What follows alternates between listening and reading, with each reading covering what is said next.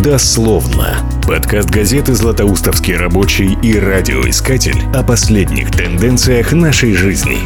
Здравствуйте. Фемида завалена исками кредиторов. Если посмотреть повестку Дня Златоустовского суда, то больше половины всех рассматриваемых дел – это претензии банков к своим заемщикам. И, кажется, нет этому конца. Он имеется. Личное банкротство. Его институт в стране стал доступен совсем недавно, и пока не все о нем слышали. Адвокат Андрей Морозов сегодня расскажет, как быть, если погряз в долгах, а расплатиться нечем. Андрей Владимирович, вас приветствую. Добрый день. Давно известно про банкротство предприятий. Отчасти это даже и хорошо бывает, убыточный бизнес закрывается, затем с чистой совестью тот же коллектив может начинать новый. А что такое личное банкротство? Знаете, этот институт был введен сравнительно недавно, а действует он чуть более пяти лет. Тем не менее, в других странах этот институт действует уже значительное количество времени. Мы пошли по этому же пути, ввели его у себя в законодательстве и ввели не зря. Потому что бывают такие ситуации, при которых человек не может рассчитаться с долгами, и это логично, что закон позволяет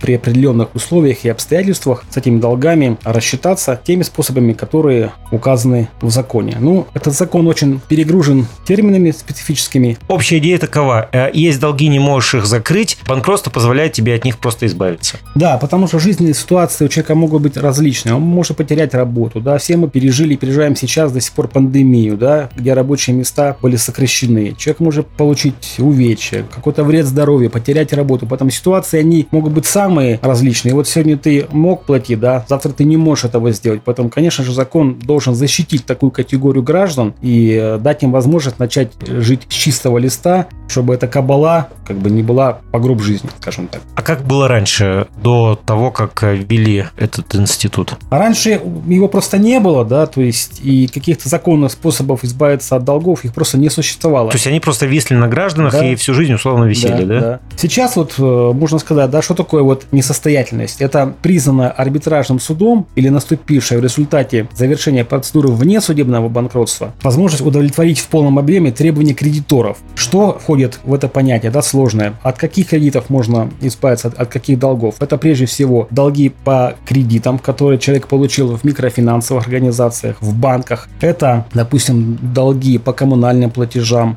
это долги по налогам и сборам, это долги, например, когда человек взял а, займ какого-то другого человека и не смог его отдать. Вот от этих долгов человек законным способом при определенных обстоятельствах может избавиться.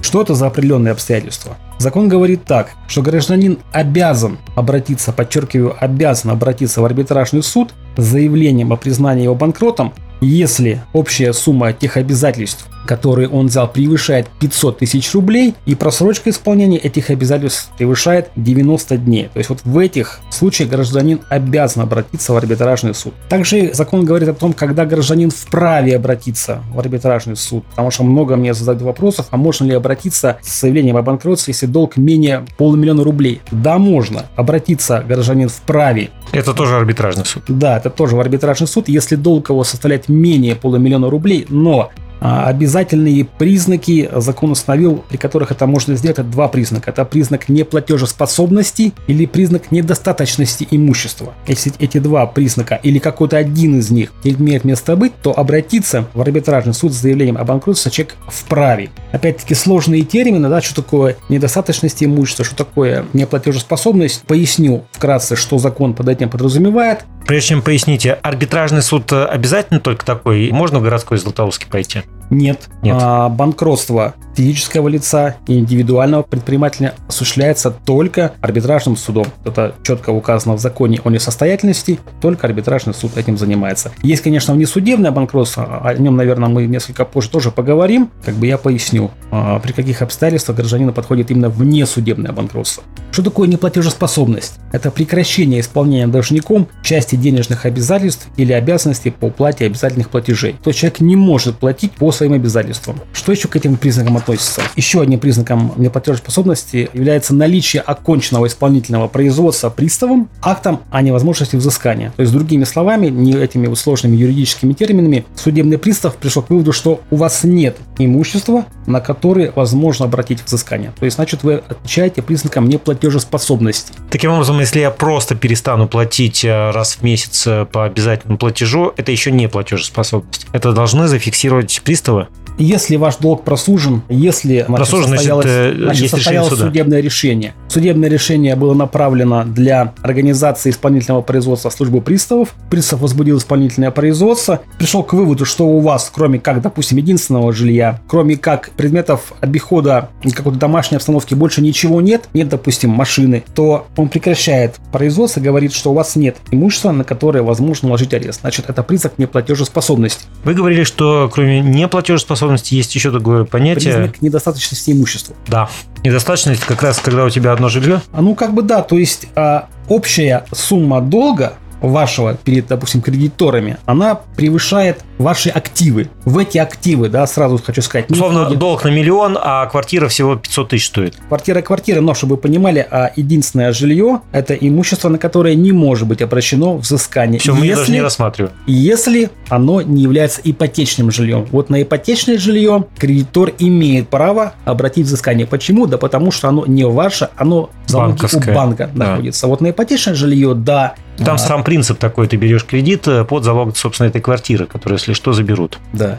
К сожалению, ипотечное жилье, да, его могут изъять, но опять-таки механизмы сохранить это жилье, они существуют. В принципе, при банкротстве, ну, это уже То есть, если я плачу э, ипотеку и вдруг не смог платить, э, то есть возможность сохранить даже и ипотечный. скажем так, юридические процедуры сохранения этого жилья, они существуют. Табличка «Я личный банкрот» – это позорный столб или как? Вот каким образом человек может рассматривать факт личного банкротства? Считаю, что это ни в коем разе, ни в коей мере не позорный столб. Еще раз подчеркну, что в такой жизненной ситуации может оказаться любое лицо, любое абсолютно. Ну вот последний пример, который приходит на ум. Два пенсионера, муж с женой, получали неплохую пенсию, при этом работали дополнительно получали определенный доход, взяли несколько кредитов, в принципе, с тем уровнем достатка, который у них был на момент получения кредитов, они имели возможность их гасить и гасили, но случилась трагедия, один из супругов умер, второй во время пандемии потерял вот этот дополнительный заработок, остался с одной пенсией и огромными кредитами, которые уже один сам не в состоянии был выплачивать. Тут же были долги просужены, приставы наложили арест на его пенсию, половину пенсии стали забирать, А пенсию тоже могут забирать. да, то есть обратить взыскание на заработную плату, на пенсионные выплаты, это допустимо, в законе об этом указано, то есть половину ежемесячной пенсии, половину ежемесячной заработной платы исполнительная служба судебных приставов имеет право забирать. И вот у этого пенсионера половина пенсии стали забирать. Естественно, он уже был не в состоянии погасить те кредиты, которые они брали тогда, когда финансовая ситуация в этой семье была значительно лучше. Обратился человек к нам, мы помогли законным способом добиться снижения изъятия денег приставами до 25%. И в конечном итоге собрали документы, признали его временно финансово несостоятельным, избавили от этих вот долгов. Поэтому говорю еще А- раз, это ни в коем разе не позорный столб. Ситуация такая может быть случиться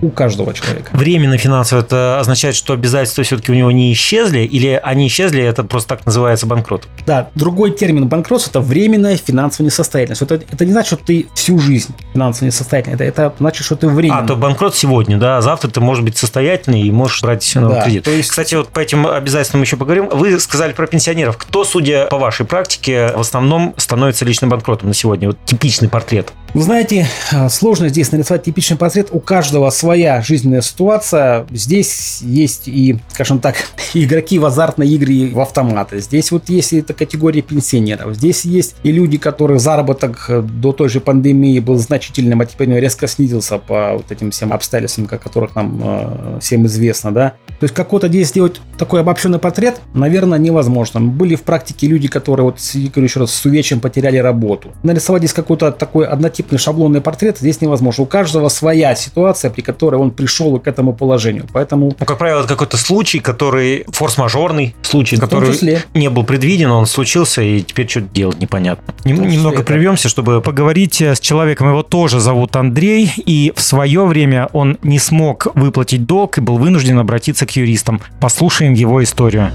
Дословно. Андрей, расскажите, как развивалась ситуация, когда вы взяли кредит, э, на какую сумму и что происходило потом? Или это был не кредит? Это были кредиты. Это был не один кредит, это было несколько кредитов. Брались они постепенно, скажем так. А потом сложилась э, плохая экономическая ситуация. Это был кризис очередной в стране. Вообще перестало все работать. Упали доходы. То есть мои доходы резко сократились в два с половиной раза. И я не смог просто обслуживать кредит. Ну и ошибка ошибки, которые я допустил, я начал пытаться гасить предыдущие кредиты другими кредитами, брать еще кредиты, занимать деньги у частных физических лиц. И тем самым наращивал, наращивал просто свой долг. Этому способствовали, конечно, всякие там службы безопасности банков, которые вынуждали. Да ты сегодня возьми, сегодня заплати, а завтра там мы что-нибудь порешаем. На самом деле это все ерунда. И когда я уже обратился к юристам, мне эту схему рассказали, что им важно сегодня, чтобы ты что-то заплатил, а завтра уже это будут мои проблемы. То есть юристы мне четко разложили, что дальше нет смысла лезть в это погашение, нет лезть в новые долги, перекрывать ими старые. Ну, вот такая ситуация сложилась у меня. Вообще, кстати, да, банки э, здесь ведут себя достаточно интересно. Вот э, даже на подкаст мы приглашали поговорить о личном банкротстве, и несколько банков все отказались. Я понимаю, что эта парадигма вот э, личного банкротства, она такова, что для банков она, наверное, не очень удобна. Легче предложить еще один кредит, э, чтобы вы его взяли, но не шли в суд и не банкротились. Как мое мнение сложилось, э, для банков деньги это не деньги, это инструмент просто. Они максимально готовы выдавать людям денег, э, максимально с них получать, пока человек еще может что-то отдавать. Где-то ему дают следующие суды, где-то ему дают родственники, друзья, то есть и их смысл забрать с вас все, что вы вообще сможете найти. Любые деньги, которые вы Ну, включая найти. Активы даже, да, не только деньги. А, да, ситуация же, да, такая интересная, что когда ты берешь следующий кредит, следующий кредит, тебе приходится закладывать машину, квартиру, все свое имущество, еще какие-то обязательства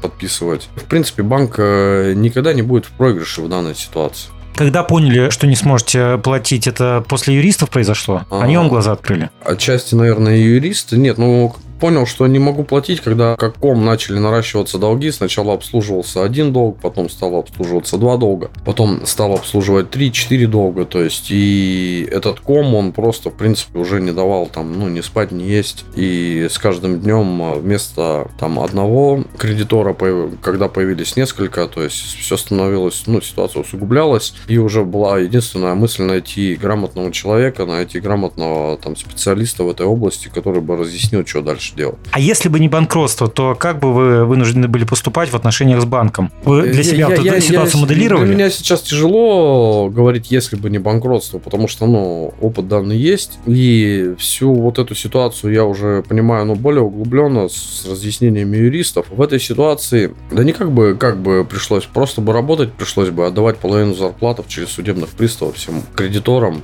и жить на половину зарплат. И да? отдать все имущество, да. которое у меня было, ну, исключая, наверное, единственное жилье, которое было у меня, и все. Какие уроки вы извлекли из всей этой ситуации? Было несколько извлечено уроков. На самом деле, это, ну, самый первый урок, конечно, на самом деле, следить за своим финансовым состоянием, то есть э, не поддаваться рекламе, не поддаваться желаниям ежеминутным, взять получше машину, там, купить получше телефон или еще какие-то вещи такие, ну, жить посредством. Но это, наверное, самый первый урок. Второй урок, ну, никогда не стоит э, наверное, лезть дальше, там надеяться на чудо. На самом деле, такое вот прям была какая-то надежда на какое-то чудо, что что-то произойдет, я смогу рассчитаться. И из-за этого я лез в другие долги. То есть ни, ни в коем случае не лезть дальше в долги. И как мой опыт еще подсказывает, э, надо адекватно понимать свое финансовое состояние. То есть четко отслеживать приход ваших денег, э, далее ваши расходы. Ну, то есть полностью вести все-таки бюджет свой личный.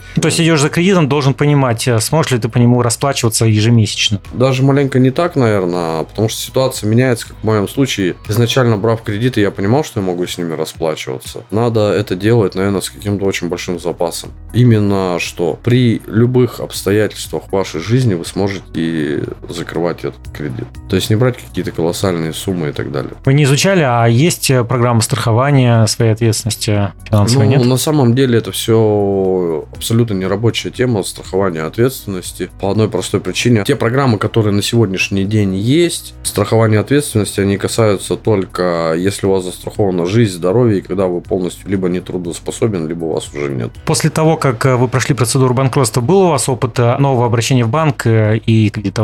На самом деле, да, наверное, был один опыт такой небольшой уже по прошествии определенного времени. Опять встал на те же грабли, то есть захотелось улучшить свою жизненную картинку, захотелось купить телевизор, то есть пошел там не хватало денег, оформили мне, ну, без проблем, причем оформили. Выдали, была какая-то минимальная сумма там по рассрочке, оплаты, и когда я начал платить, первый раз заплатил платеж, второй раз заплатил платеж, я понял, что я опять лезу в ту же самую ситуацию, и мне как бы это отрезвило, остановило, наверное. Когда вы заполняли заявку, указали, что вы прошли процедуру банкротства? Ну, там уже с того момента прошло три года после Можно было не процедуры. указывать. Да, там есть в законе очень четко прописано, что три года после окончания процедуры вы обязаны прописывать. После трех лет, после окончания банкротства, прописывать о том, что вы были банкротом, не надо. Как считаете, институт э, личного банкротства, он как-то сказался на работе банков? э, Кредиты стали дороже или выдавать их стали реже? Хотя вот ваш опыт показывает, что спокойно так же дают, продолжают. Ну да, продолжают давать, особенно продолжают давать э, на какие-то потребительские вещи очень легко. Но это мы не касаемся даже сейчас микрофинансовых организаций, которые вам, в принципе, с удовольствием под огромные проценты дадут любой кредит. Неважно там, в какой вы процедуре находитесь и насколько вы платежеспособны. Туда, наверное, лучше вообще не ходить. Ну, у меня не было опыта личного с работы с микрофинансовыми организациями. Слава богу, я уже понимал всегда, что это не очень, скажем так, адекватное действие. Но знакомые, которые попадали туда, они брали определенное количество денег, и на следующий день они уже просто должны были на 10% больше. Через неделю они должны были на 20% больше, чем взяли. Это, ну, прям сумасшествие на самом деле. Дословно. Мы продолжаем разговор с адвокатом Андреем Морозовым, одна из специализаций которого – помощь людям при личном банкротстве. Что означает стать личным банкротом? Надо задолжать банку или можно кому-то еще задолжать, чтобы обратиться к вам за помощью? Еще раз подчеркнул, что это долги кредитным организациям, это долги банкам, это долги по налогам и сборам, это долги по коммунальным платежам, по жилищным услугам. Это долги, допустим, которые были вызваны договорами займа у какого-то лица, то есть взял денег, не смог отдать. От этих долгов, скажем так, можно избавиться законным путем. Возникает вопрос, от каких же долгов невозможно освободиться при банкротстве. Такие тоже ситуации есть. Я хотел бы, наверное, на них остановиться, чтобы Да, люди интересно. знали, от каких долгов личное банкротство не позволит избавиться. Прежде всего, это долги по алиментам, то есть от них ни при каких обстоятельствах избавиться нельзя, алименты платить надо. Это от долгов по возмещению морального вреда, допустим, причиненного преступлением. Это от долгов по выплате заработной платы и выходного пособия, если мы говорим, что банкрот индивидуальный предприниматель. Это долги по возмещению вреда жизни и здоровью, причиненного преступлением. Это долги о возмещении вреда имуществу, причиненного умышленного или по неосторожности. Вот от этих долгов банкротство не позволит избавить эти долги в любом случае. Придется так либо платить. иначе придется платить. Вот я бы хотел это подчеркнуть. Вы сказали, что долги делятся на две категории, да, до 500 тысяч, больше 500 тысяч. Э, Каких э, больше должников? Кто к вам приходит обычно? Вы знаете, основная масса наших клиентов это люди, у которых долги превышают более полумиллиона рублей. Но есть и те, у которых эти долги менее полумиллиона рублей. Я бы хотел здесь остановиться на внесудебном банкротстве. Оно То есть по- легче, легче, да, Да. от таких долгов избавиться? Да, то есть э, законодатель здесь предусмотрел осенью прошлого года так называемое внесудебное банкротство. Что это такое? И основное отличие от судебного банкротства. Основное отличие состоит в том, что под внесудебное банкротство подпадают те должники, та категория людей, совокупный долг которых перед кредиторами составляет менее полумиллиона рублей. То есть от 50 тысяч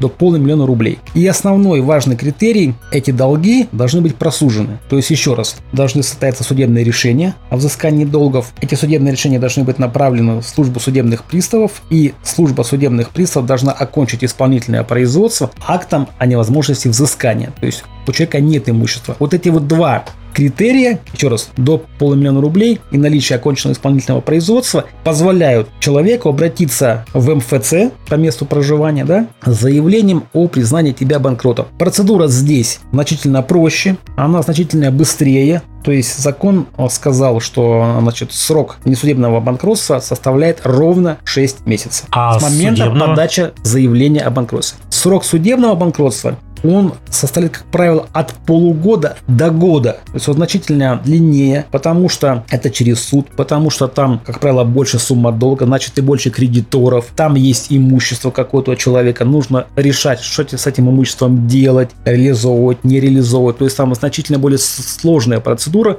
поэтому срок, конечно же, превышает вот этот полугодовой срок, и, как правило, он колеблется в районе 8-10 месяцев. Чуть больше, чуть меньше. И все это время человек должен искать деньги, чтобы продолжать платить или нет? Нет. Хочу подчеркнуть, что с момента подачи заявления в суд о признании банкротом выплаты по кредитам, они, конечно же, прекращаются. То есть человек в принципе не может платить. Вот, вот, вот, то есть он подал заявление в суд, он не платит по кредитам. Более того, если какие-то кредиты уже были прослужены, да, И проценты не платит, и основной долг не платит. да, он вообще не платит по кредитам. Более того, если какие-то долги были уже просужены и, опять-таки, возвращаясь, были возбуждены исполнительные производства, все выплаты по исполнительным производствам с момента подачи заявления в арбитраж суд прекращаются. То есть вот ты, допустим, платил пол зарплаты по исполнительному листу, подал заявление в суд, все, с момента подачи заявления эти выплаты прекращаются. В процедуре банкротства никаких выплат ни банкам, ни кредитным учреждениям, ни приставам ты не производишь, пока идет процедура банкротства. То есть это основной плюс. Закон подвиг к тому, что бегать от кредитов, от долгов, да, прятать голову в песок не получится. Вот ты приди, обанкроться, и сразу появляются как бы определенные плюсы,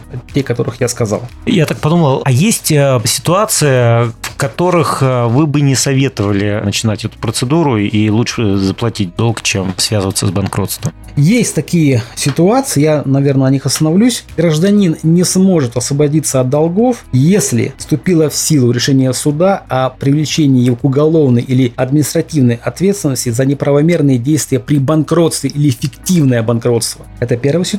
И вторая, ни при каких обстоятельствах от долгов не избавится человек, если доказано, что при возникновении или исполнении обязательств гражданин действовал незаконно, совершил мошенничество при получении кредитов, уклонялся злостно от платежей или представил кредитору заведомо ложные сведения о своем имуществе, как бы о своем э, финансовом состоянии, да, то есть, допустим, представил справку о том, что заработная плата, допустим, у него 100 тысяч, а она там да, 5. я получил миллион, понимаете, значит, э, кредитных денег, а на самом деле начинаем разбираться, он вообще не работал. Или заработная плата меньше. То есть он обманул изначально кредитора, предоставив ему ложный документ, чем сподвигнул кредитора выдать ему большую сумму. Да, вот при таких обстоятельствах, если это будет выявлено в процессе банкротства, а это будет выявлено, человек обанкротиться не сможет. Поэтому, если уж вы обманули кредитную организацию, ну будьте добры, тогда отвечайте самостоятельно. Тут же еще и на уголовку может потянуть это подлог Ну, документов. Как ну, бы да, если здесь злой уже- кредитор здесь попадется. можно уже вести речь об уголовной ответственности за представление ложных документов, за незаконное получение кредита, за мошенничество при получении кредита. Да, такие ситуации возможны. Неужели все так прекрасно и нет никаких минусов? Меня объявили банкротом. После этого я могу брать кредиты. Вы сказали, что же это временная ситуация. Сколько она временная? Знаете, а минусы, безусловно, есть. Потому что если бы их не было, наверное, можно было смело всем брать кредиты, потом всем по ним не платить, и потом всем идти банкротиться. Конечно же, такую ситуацию законодатели не могут опустить. Определенные минусы, они, конечно, есть. Я основные из них озвучу. Первое. В течение пяти лет банкроту нельзя брать кредит и займы без указания на факт банкротства. То есть брать можно, но когда вы заполняете анкету в банке или в кредитном учреждении, вы должны указать решением суда от такого-то, такого-то я признан был банкротом. То чтобы банк изначально видел и понимал, ага, а стоит ли вообще давать вам кредит? Вот вы вчера обанкротились, сегодня пришли за деньгами, наверное, он должен подумать, да, отдавать ли вам деньги вновь, насколько вы надежны. Скажем так, это, наверное, основное. Это Ос- я подаю, но э, эта информация наверняка в каком-нибудь банке кредитных Конечно. историй тоже хранится. Конечно, конечно. Сейчас все зарегистрированы на сайте госуслуг. На сайте госуслуг а, как бы есть бюро кредитных историй. Это бюро кредитных историй предоставляет полностью сведения о всех твоих, значит, долгах, выданных кредитах, как ты гасил и так далее, и так далее. Банки тоже имеют к этому доступ. Само собой, они увидят в любом случае, если вы были признаны банкротом. То есть тут их обмануть не получится. Ну, и через пять лет эта информация не сгорит, кстати. Да. Что еще из минусов? В течение трех лет после банкротства нельзя занимать должности в органах управления юридического лица. То есть, другими словами простыми, да, понятно, Директором не каждого. станешь. Не станешь директором, не сможешь учредить ООО и стать учредителем. Тоже А не ИП? станешь. По ИП то же самое. Индивидуальный предприниматель, признанный банкротом, не может быть зарегистрирован в качестве индивидуального предпринимателя в течение пяти лет после завершения процедуры банкротства, а также занимать должности в органах управления юридического лица. Что еще из минусов? В течение 10 лет нельзя занимать должности в органах управления кредитной организации. То есть ты не можешь работать в банке, ты не можешь работать в МФО. Ну и ряд других, скажем так, менее значимых минусов, которые все-таки имеют место быть по завершении процедуры банкротства. Ну, вот та ситуация с пенсионерами, наверное, он не стремится работать э, в банках и, скорее всего, может быть, вообще не, не будет работать, то, соответственно, для него-то это, в общем, достаточно удобный выход. Конечно. Сколько раз за свою жизнь э, человек может э, банкротом становиться? Повторно подать заявление о внесудебном банкротстве гражданин может не ранее, чем через 10 лет после завершения процедуры внесудебного, подчеркиваю, банкротства. А если судебного? В течение пяти лет после завершения процедуры реализации имущества через арбитражный суд нельзя инициировать свое банкротство. Причем за кредитом хожу раз в пятилетку. То есть кредиторы могут инициировать через арбитражный суд, вы не можете инициировать. Вот так гласит закон. Ваш прогноз, насколько вот эта история вся будет пользоваться успехом, и не получится ли так, что банкротство – это процедура, которая, в общем, спасает, несколько так позволит расхолажить людей, и они скажут, а что, беспокоиться-то не о чем. Будут брать кредиты направо-налево и также их не платить ну, скажем так, уголовную ответственность за мошенничество, то есть хищение чужого имущества путем обмана и злоупотребления доверия никто не отменял. Если будет все-таки установлено, что, получая кредит, ты обманул кредитное учреждение, еще раз вот возвращаясь к ранее сказанному, представил недостоверные сведения, э, липовую справку о заработной плате, то, конечно, еще раз, ты будешь отвечать за мошенничество. Но все-таки хочу сказать, что большинство граждан именно оказались в этой ситуации, скажем так, благодаря в кавычках, да, вот различным форс-мажорным обстоятельствам. Поэтому по данным Федерального ресурса общий прирост числа обанкроченных граждан в 2020 году к 2019 году составил более 72%. Хочу подчеркнуть, это огромная цифра. А в абсолютных цифрах по стране было обанкрочено более 119 тысяч россиян в 2020 году. Ну, это, это огромная цифра. По области есть информация? По области прирост в процентах более 60